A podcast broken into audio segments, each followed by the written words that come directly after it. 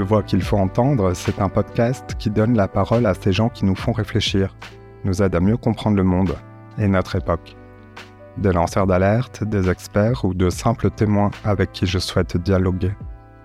Ils nous bousculent parfois, nous surprennent toujours et cela ne laisse jamais indifférent. Aujourd'hui, je reçois Raphaël Donjean. Il est suisse, a 51 ans et habite à Neuchâtel.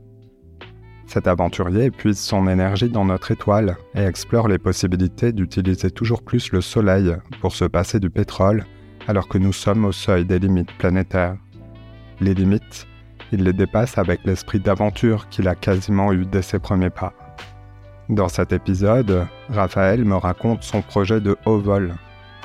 Après avoir réalisé le premier tour du monde en bateau solaire, cet éco-aventurier a décidé de se rapprocher un peu plus de sa bonne étoile il a inventé un avion solaire spécialement conçu pour atteindre la stratosphère et prouver à tous que l'énergie du Soleil est la plus crédible pour relever le défi de l'urgence climatique. De ces défis, à son histoire, en passant par l'évolution des consciences, il me dit qu'il faut tout changer pour que rien ne change. Je m'appelle Simon Icard et je vous souhaite la bienvenue dans ce nouvel épisode. Bonjour Raphaël Donjean. Bonjour Simon. Tu es un éco-explorateur et un conférencier euh, et tu consacres euh, ta vie professionnelle à promouvoir euh, l'énergie solaire. On va parler du défi que tu t'es lancé, à savoir celui d'atteindre la stratosphère en avion sans consommer une seule goutte d'hydrocarbures. Mais d'abord, on a envie d'en savoir plus sur ton histoire. tu es suisse. Est-ce que tu te souviens de la première fois que tu es parti à, à l'aventure? Ça a commencé très jeune. Ouais, ça a commencé très jeune. Je crois que euh, ma première aventure, j'avais trois ans et demi et, ma maman m'a laissé aller au chalet de mes grands-parents euh, seul. Donc il fallait prendre un funiculaire et ensuite il fallait marcher à peu près deux kilomètres. Et je pense, parce que c'est un peu jeune, mais je pense vraiment que c'est la première fois, j'ai encore ce souvenir. Il faisait grand beau, il y avait le soleil. Euh, premier sentiment d'enfant, de, liberté totale, juste un petit sac à dos, donc l'essentiel avec nous. Et puis, euh, c'était euh, voilà, c'était le début de mes aventures et ce qui ensuite m'a donné l'envie de voyager plus tard. Alors, tu dis que de te lancer dans l'éco-exploration a en quelque sorte donné un sens à, ta vie ou ta vie professionnelle. Tu nous diras, tu avais quelle carrière avant de te consacrer bah, totalement à l'éco-exploration? Donc effectivement que ouais, l'écologie expérimentale, hein, qui est vraiment la discipline de l'éco-exploration ou des éco-aventures, hein, euh, avant ça, moi, je faisais j'ai une formation de mécanicien et d'ingénieur. Après, j'étais paramédic, donc j'étais ambulancier. Donc, je m'occupais plutôt, on va dire, du contenu, hein, mais j'essayais de participer à aider euh, mon prochain en, aidant les gens, en, faisant du sauvetage. Hein. C'était ma passion avant de découvrir finalement ces problématiques, euh, cette problématique du climat en 2004, où là, je me suis dit que protéger le contenu, c'est le contenu, c'est bien, mais si on ne protège pas le contenu, protéger le contenu n'a aucune, euh, n'a aucune utilité. Et je me suis lancé, j'ai eu cette idée de, tenter de faire un, tour du monde avec un bateau solaire. Et ça, ça c'est là où tout a basculé, c'était en 2004. Alors justement, c'est ta première grande aventure, euh, en tout cas celle qui t'a fait connaître, je crois, dans, le monde entier, puisque tu es allé de, port euh, en port, en quelque sorte. tu as fait ce tour du monde avec Planète Solaire. Qu'est-ce que tu peux nous en dire de ce que tu as retenu et nous raconter un petit peu euh, euh, C'est quand même rare euh, de réaliser un tour du monde. Bah, C'était la première fois qu'on faisait le tour du monde, hein, propulsé uniquement grâce à, notre étoile, hein, grâce à notre soleil. C'était quand même assez incroyable pour capter ces rayons du soleil et de nous propulser autour du monde. C'était une première assez incroyable. Donc la première chose, bah, c'est que c'est possible hein, d'utiliser l'énergie solaire pour se déplacer, en tout cas euh, au niveau, euh, niveau maritime, je pense qu'il y a un vrai potentiel pour les, euh, navires solaires. Hein. Et puis ensuite, ce qui m'a, ce qui m'a surpris, c'est l'accueil qu'on a reçu partout où on a été. Simon, tu vois, par exemple, on était dans les, dans les, dans les, en Polynésie française, au milieu du Pacifique. Des fois, on s'arrêtait sur une île, mais partout, on avait entendu parler de nous. c'était assez incroyable. Une fois, d'ailleurs, j'ai traversé aux Marquises sur Fatouiva, j'ai traversé l'île avec mon vélo, hein, ce qui était vraiment la première traversée de cette île avec un, avec un vélo électrique et solaire. Et puis j'étais au milieu de la forêt, des gens de d'un coup ont débarqué. Moi j'étais en train de faire pipi, des gens ont débarqué. Ah, c'est toi le bateau solaire, ils sont venus euh, se prendre en photo avec moi. Ils sont partis dans la forêt, mais ils avaient entendu parler de nous. Et partout où on a été, on a été bien accueillis. Les gens nous amenaient des fruits, voilà, nous portait assistance et nous disait combien c'était incroyable qu'on puisse faire un tour du monde de bateau solaire. Vivait aussi les changements climatiques. Hein. il y a vraiment cette prise de conscience de, ces changements climatiques, que c'est une réalité sur cette planète. Et puis voilà, partout, c'était c'est génial. Et puis, et puis ben, merci de, de promouvoir cette énergie, l'énergie du soleil. Donc ça, c'était la deuxième chose qui m'a vraiment marqué, c'est l'accueil qu'on a eu euh, autour du monde. Est-ce que ça a changé ton regard sur, euh, sur la planète, sur la Terre? Parce que finalement, d'avoir une vision globale comme ça, euh, alors je, pense aux astronautes, c'est un peu différent, mais qui disent que quand ils voient la Terre depuis l'espace, ils, ont une, conscience différente de ce que ce qu'est la planète en ayant parcouru. Ça a duré combien de temps ce tour du monde? En ayant parcouru la planète Ça a changé ton regard? Alors, le, tour du monde a duré à, peu près un peu plus d'une année et demie. On a parcouru 60 000 kilomètres, traversé tous les océans, hein, donc euh, océan Atlantique, océan Pacifique, océan Indien, la mer Rouge, euh, le canal de Panama et le canal de, Suez. Euh, donc, nous, on a fait un tour du monde quand même à une vitesse relativement euh, faible, hein, à peu près 10 km heure. Donc, c'était un tour du monde où on a vu quand même que la Terre est grande, mais on a aussi vu l'impact que l'homme a sur cette planète, parce que partout où on a pu aller quasiment, euh, on voit l'impact. On voit l'impact de l'homme sur cette planète, qui est pourtant assez, assez grande quand même. Et c'est là qu'on se rend compte de la fragilité de, notre environnement. Et puis, c'est vrai que ça, voilà, ça, en tout cas, moi, ça a changé la perception euh, des changements climatiques parce que partout où on a été, voilà, les gens nous parlaient, on est, vous êtes aux Marquises, aux Galapagos, en Amérique du Sud, dans l'océan Indien partout, les gens nous disaient, voilà, la, la météo change, les conditions climatiques changent, la sécheresse ou des fois des fortes pluies, les températures.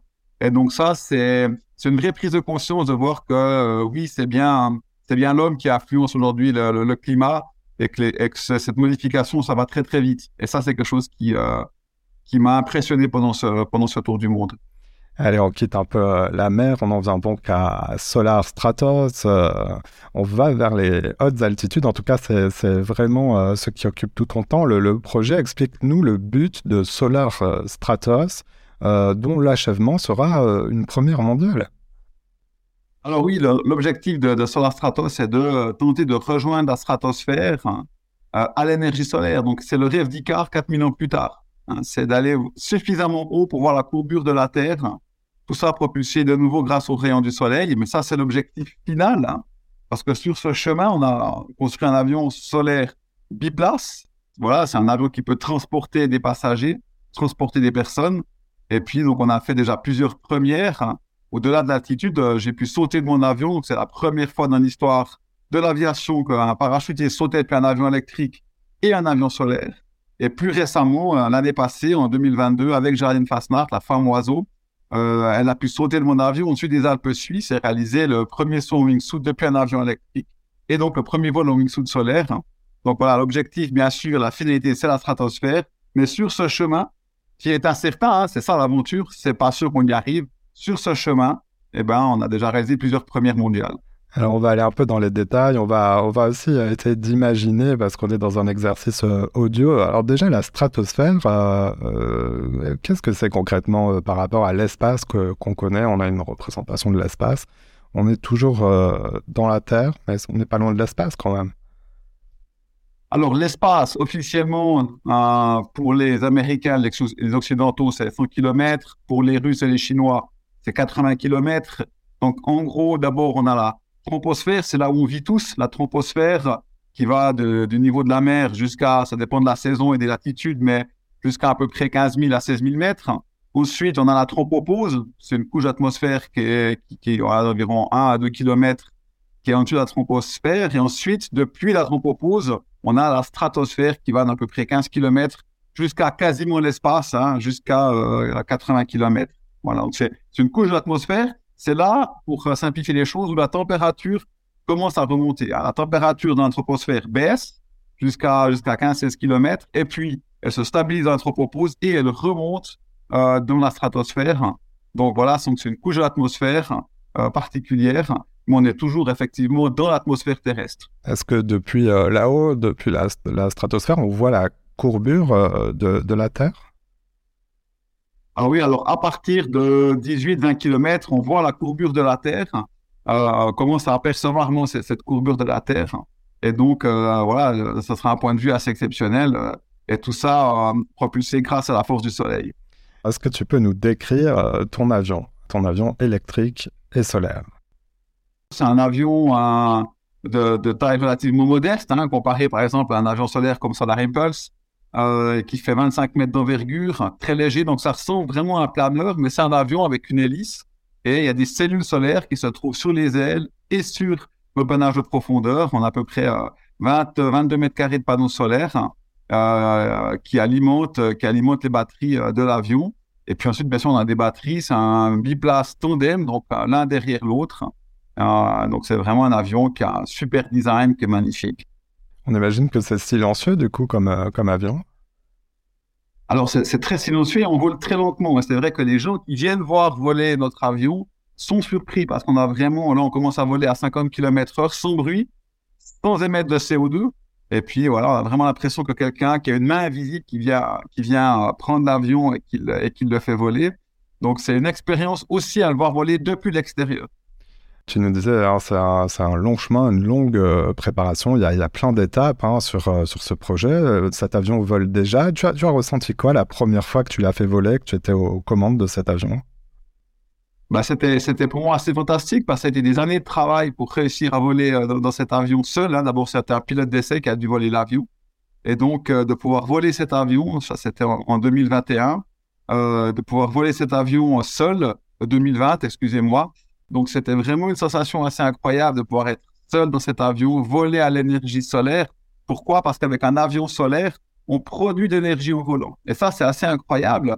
C'est-à-dire que tous les avions en général, ben, en fait, on consomme du carburant et les niveaux d'énergie à bord baissent. Que nous, dans un avion solaire, ben, à un moment donné, l'avion produit plus d'énergie que ce qu'il consomme et on voit notre niveau de batterie remonter. Et ça, c'est quelque chose euh, d'assez incroyable. C'est un avion qui peut voler euh, que de, de jour. Euh, qu'est-ce qui se passe s'il n'y a pas de soleil?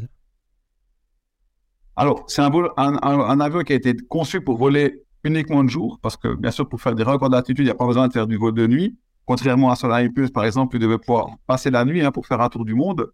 Mais si on venait à voler de nuit, ça poserait pas de problème. On a des batteries et on pourrait tout à fait voler sur nos batteries. Bien sûr qu'on vole moins longtemps que si on vole de jour avec, avec un bel ensoleillement. On va poursuivre un peu euh, les éléments du, calendrier parce que à, quel horizon, à quelle date euh, tu, penses euh, non pas atterrir sur ce projet, mais plutôt aller justement dans, la stratosphère? Alors, au début, on avait un calendrier, mais c'est vrai qu'aujourd'hui, on se rend compte que notre aventure, elle est plus compliquée, plus complexe que prévu. Donc, on avance chaque jour le mieux possible. Donc, cette année, ce qu'on espère, c'est en tout cas tenter un record d'altitude, monter à 10 000 mètres cette année. Euh, donc ça, ça va être une étape importante. Et ensuite, il faudra attendre des résultats de cette campagne de vol, savoir si on a réussi, euh, quelles sont les performances de l'avion, pour savoir si on peut imaginer de faire ça en 2024 ou pas. Euh, donc ça, il faut attendre un petit peu de, voilà. Donc pas avant 2024. Et puis, il faudra voir le résultat de cette campagne de vol de, cette année, notre tentative de record qu'on va réaliser cet été. Je voulais aussi te poser une question euh, que tout le monde doit se poser, mais comment tu abordes la question du danger? Parce que c'est quand même euh, risqué comme euh, aventure. Alors, bon, la vie, c'est, la vie, c'est dangereux. Hein. La vie, c'est une aventure mortelle pour chacun d'entre nous. Ne, l'oublions pas. Moi, je pense toujours que la peur, c'est pas ce qui, ça nous empêche pas de mourir, mais ça nous empêche de vivre. Donc, ça reste une aventure. Donc, oui, il y a un il y a un certain risque. Pour l'instant, le risque est relativement faible. Euh, j'ai un parachute pour tous les vols qu'on va faire encore cette année. J'ai un parachute, donc le, risque, il est quand même très faible. Après, pour la stratosphère, où il y a un petit peu plus de risque parce qu'on a une combinaison spatiale et il y a un moment donné où on peut pas sauter. Là, il y a un peu plus de risque. Mais voilà, une aventure, s'il n'y a plus de risque, c'est plus une aventure. L'aventure, c'est l'aventure. Alors, je voudrais euh, parler aussi de, ton choix, ben, on l'entend, d'explorer des, solutions technologiques euh, au problème du réchauffement climatique. Euh, pourquoi tu crois autant dans l'énergie solaire et pas dans, dans une autre source d'énergie, notamment euh, pour les projets que tu entreprends?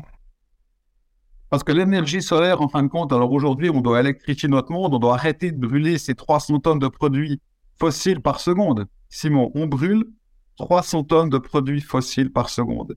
Imagine 180 tonnes de charbon et 120 tonnes de gaz et de pétrole chaque seconde. 300 tonnes, 300 tonnes. Et ça, c'est ce qu'on doit quitter, parce que l'usage de ces énergies non renouvelables fossiles, c'est ce qui met en danger notre environnement, notre, atmosphère et notre climat. Et ça, c'est mon combat. Il y a bien beaucoup d'autres combats sont bien sûr importants, mais mon combat, c'est celui-là. Et je pense que l'énergie solaire, dans le potentiel des, énergies renouvelables qu'on a sur Terre, hein, il y a, bien sûr, il y, a, le vent, il y a la force motrice, les océans, hein, euh, l'hydroélectricité, la biomasse, la géothermie. Mais si on regarde le potentiel de toutes ces énergies, celles qui les dépassent tous en termes de, de, puissance, d'énergie à disposition, c'est le solaire. C'est euh, c'est en gros 600 terawatts de, de, puissance en continu, alors que toutes les autres, c'est 10, euh, 10, à 12 pour la géothermie, 2 à 4 pour le vent. Donc on voit que c'est vraiment celle qui dépasse toutes les autres, qui est relativement prévisible, euh, qui demande peu de matières premières, peu de risques, et puis c'est l'énergie la moins chère aujourd'hui. Donc c'est l'énergie, c'est pas la seule qu'il faut mettre en avant, bien sûr, attention, hein. euh, parce que les énergies, de l'énergie solaire au pôle Nord en hiver, ça va pas très bien fonctionner. Donc euh, je ne suis pas un monothéiste de l'énergie solaire, mais je pense que c'est l'énergie qui a vraiment la capacité d'alimenter notre civilisation avec un impact sur la planète tout à fait raisonnable. Euh, J'ai pu lire euh, en préparant cette conversation que tu dis, en quelque sorte, tu me diras si je reformule bien, que la technologie doit nous permettre de, tout changer pour ne rien changer au bon sens du terme, en, quelque sorte. Euh, tu peux nous expliquer à quoi tu penses quand, quand tu parles euh, de certaines activités qu'on peut penser être inutiles? Non, ce que je pense, c'est qu'on doit justement tout changer pour que rien ne change. Et je crois que la technologie, c'est une des solutions. Pourquoi? Parce que c'est aussi la technologie qui fait qu'on brûle ces 300 tonnes de produits fossiles par seconde. Maintenant, ça ne veut pas dire qu'il ne faudra pas changer, qu'il n'y ait pas une prise de conscience qui doit quand même un jour arriver sur l'humanité, avoir plus de conscience lorsqu'on consomme de l'énergie, lorsqu'on se déplace, lorsqu'on utilise de l'énergie. À mon avis, ça va aussi impliquer à long terme une autre prise de conscience de l'humanité.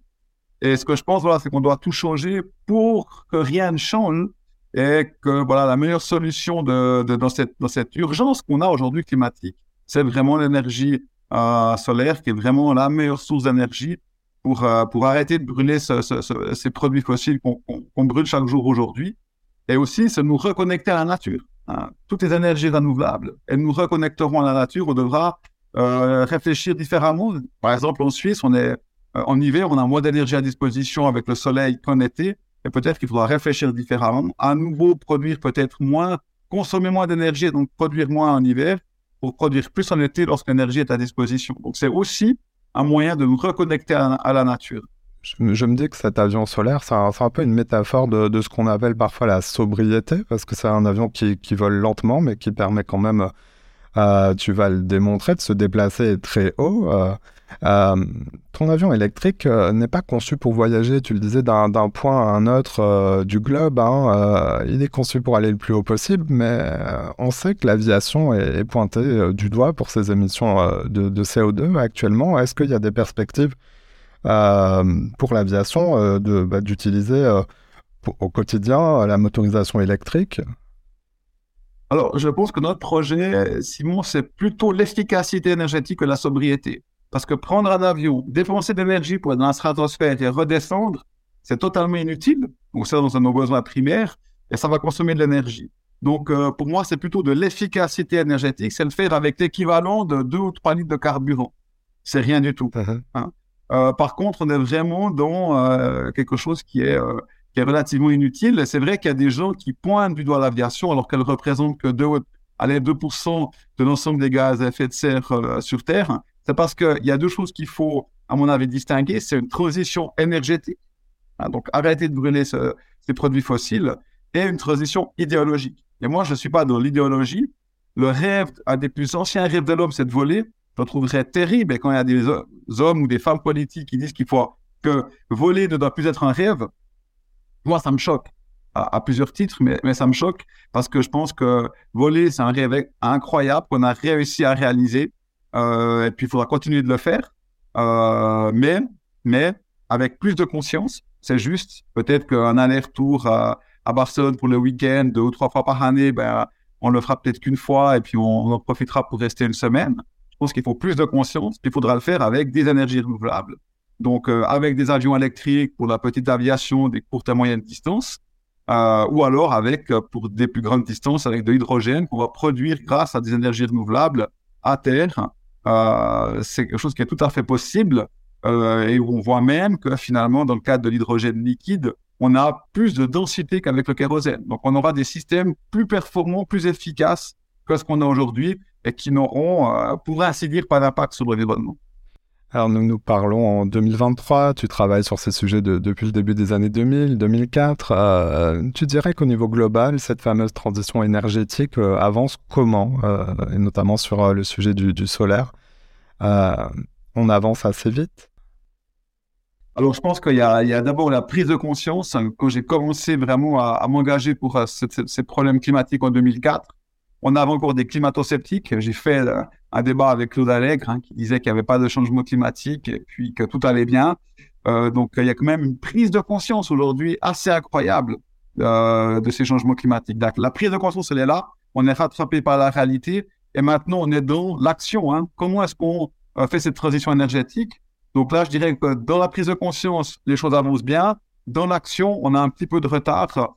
Euh, à mon avis, il faudrait qu'on puisse aller, qu'on puisse aller plus vite. Mais la bonne nouvelle, c'est qu'énergie solaire, en 2004, on était à peu près à aller 80 centimes euh, le kilowattheure, hein, 80 centimes d'euros le kilowattheure. Aujourd'hui, sur des grandes installations, on est entre 2 et 4 centimes. Donc, euh, l'énergie solaire aujourd'hui est moins chère que la plupart d'autres énergies, y compris l'énergie nucléaire. Et son prix va continuer à baisser. Probablement que dans, dans une dizaine d'années, on sera à un centime d'euros le kilowattheure quasiment d'énergie gratuite à disposition, hein, sous forme fatale. Donc ça, c'est la bonne nouvelle. C'est-à-dire que si on avait une énergie trop chère, si l'énergie était trop chère, cette transition serait impossible du point de vue économique pour notre, notre planète. Donc la bonne nouvelle, c'est qu'il y a une prise de conscience et que euh, finalement, cette énergie, l'énergie solaire, et pas seulement l'énergie solaire, l'ensemble des énergies renouvelables devient de moins en moins cher et de plus en plus compétitive. je sais qu'on est écouté euh, dans le monde francophone et notamment euh, en Afrique. Euh, tu as une fondation, euh, tu, as euh, mis en avant justement le solaire pour résoudre certaines problématiques locales d'accès à l'énergie. là aussi c'est incontournable le solaire pour, des lieux un peu inaccessibles en termes de, réseau électrique. Oui, alors je, pense, en d'ailleurs on a des projets avec, en l'occurrence un projet avec notre fondation au nord de Dakar un bureau au Sénégal où on a ouvert un centre de formation professionnelle de solarteurs, un d'installateur solaire parce qu'en fait, là, de nouveau, l'Afrique a une carte à jouer. L'Afrique est un continent euh, énorme, qui a beaucoup de matières premières et qui a beaucoup d'énergie renouvelable, hydraulique, éolienne, mais aussi solaire. En termes de point de vue solaire, c'est probablement le continent, l'Afrique, et c'est un paradoxe, euh, qui a le plus euh, de matières premières et qui a le plus d'énergie renouvelable. À mon avis, ils ont une carte à jouer dans, ce, dans ce défi parce que je pense qu'ils ont vraiment de quoi euh, produire énormément d'énergie, devenir indépendants du point de vue énergétique. Et ils ont une carte à jouer. Et j'espère que euh, euh sur ce continent, que l'avenir va permettre à ce continent de se développer différemment que ce, que ça a été jusqu'à aujourd'hui. On entend euh, que tu es dynamique et, optimiste. Je voulais ton avis sur, sur l'éco-anxiété. Est-ce que c'est une sensation qui, te, qui te traverse, une émotion que, que tu peux ressentir par rapport à l'avenir et au climat? Alors, étant donné que je suis actif puis que j'essaie de faire quelque chose, moi, je suis dans l'action. Je ne suis pas quelqu'un d'anxieux. Par contre, je peux comprendre l'éco-anxiété et je pense qu'aujourd'hui, ne pas avoir d'éco-anxiété, c'est être un peu schizophrène. Parce qu'aujourd'hui, face à cette réalité, c'est normal qu'on soit inquiet. C'est normal que c'est tout à fait normal que lorsqu'on voit comment les choses évoluent, eh ben, on soit, on soit vraiment inquiet pour notre, pour notre climat, pour les générations futures, pour notre planète. Alors voilà, moi, je lutte contre mon éco-anxiété parce que je suis euh, acteur j'essaie de faire quelque chose pour lutter contre ces changements. C'est d'ailleurs, si les auditeurs sont éco-anxieux, je pense que voilà, le meilleur remède, c'est de tenter de faire quelque chose. Hein. Pas besoin de faire de grandes choses, mais si chacun d'entre nous sur Terre essayait, voilà, avec ses capacités, euh, de faire un petit quelque chose, je pense qu'on pourrait avoir des effets qui seraient extrêmement importants. Et souvent, euh, une question que les gens se posent, moi-même, je me la pose régulièrement, je fais des recherches ou parfois des podcasts. Du coup, euh, euh, c'est quoi, toi, ton, petit geste le plus, le, plus positif pour l'environnement? Mon, geste vraiment aujourd'hui le plus utile pour l'environnement, c'est dans tout ce que je fais, j'essaye de réfléchir à, à mon impact. C'est-à-dire que chaque fois que je, je fais quelque chose, je réfléchis est-ce que c'est vraiment utile, est-ce qu'il n'y a pas un moyen de faire mieux? J'essaye, alors je suis pas parfait, hein, hein, et d'ailleurs, dans nos projets, on est dans des projets d'amplification, mais pas d'exemplarité. Personne ne peut être exemplaire. Je ne suis pas exemplaire, Mais voilà, ce que j'essaie de faire maintenant, c'est euh, lorsque par exemple je vais me déplacer, euh, voilà, est-ce que c'est vraiment utile? Et puis est-ce que l'énergie que je vais consommer finalement euh, va être utile à quelque chose de plus grand, de plus important? Voilà, j'essaie de faire un peu un bilan et j'essaie de faire attention à mon impact euh, global sur cette planète. S'informer, être conscient de son, son, impact. Alors le temps file à toute vitesse. On arrive au moment de, la question bonus. Vous le savez, à la fin de cette émission, j'ai l'habitude de demander à, mon invité à, de nous recommander euh, une voix euh, qu'il ou elle nous conseille d'entendre. Euh, Raphaël, quelle voix as-tu choisi? Alors, il y a beaucoup, il voilà, il y a, beaucoup de personnes qui, j'imagine, pourraient alimenter ton, ton, ton, blog qui est magnifique. Mais après l'atmosphère, bah, je pense aux océans. J'ai fait un tour du monde en, en, bateau solaire. Il y a une personne que je trouve assez incroyable, Jacques Cougerie, je ne sais pas si tu connais, uh-huh. euh, qui lui fait des maisons sous-marines et qui a un projet de Sea Orbiter. Voilà, un bateau euh, vertical qui va faire des tours du monde pour sensibiliser les gens. Hein, on vraiment euh, euh, la mer et l'atmosphère et le ciel pour sensibiliser les gens finalement à la protection des océans et notre atmosphère. Voilà, il est à l'Académie française des sciences, vraiment une personne incroyable. Et euh, je te conseille de, passer un peu de temps avec lui parce que c'est quelqu'un qui vraiment a, voilà, un beau projet et puis a une vie magnifique et a fait des choses incroyables. Parfait, ça fait rêver. Raphaël euh, Donjean, euh, donc tu es l'instigateur de Solar Stratos. Je mets en description de cet épisode le lien vers ton site internet pour suivre les étapes de ton aventure. On te souhaite donc bonne chance. Euh, on a hâte de, voir les prochaines étapes euh, et puis euh, de connaître le, résultat et que tu atteignes ton objectif donc d'atteindre la, stratosphère avec cet avion électrique. Merci d'être passé dans cette émission. Merci à toi Simon de, nous permettre d'avoir cette voix et de communiquer à, tes auditrices et tes auditeurs. Et puis, ben, viens, viens nous dire bonjour, viens voir l'avion. Si une fois tu, passes par la Suisse, tu tu es le bienvenu. Avec plaisir. Voilà, c'est la fin de cet épisode. S'il vous a plu, notez-le, partagez-le ou parlez-en autour de vous. Pour entendre les prochaines voix que je mets en avant et ne manquer aucun épisode, abonnez-vous sur votre plateforme de podcast préférée. À bientôt.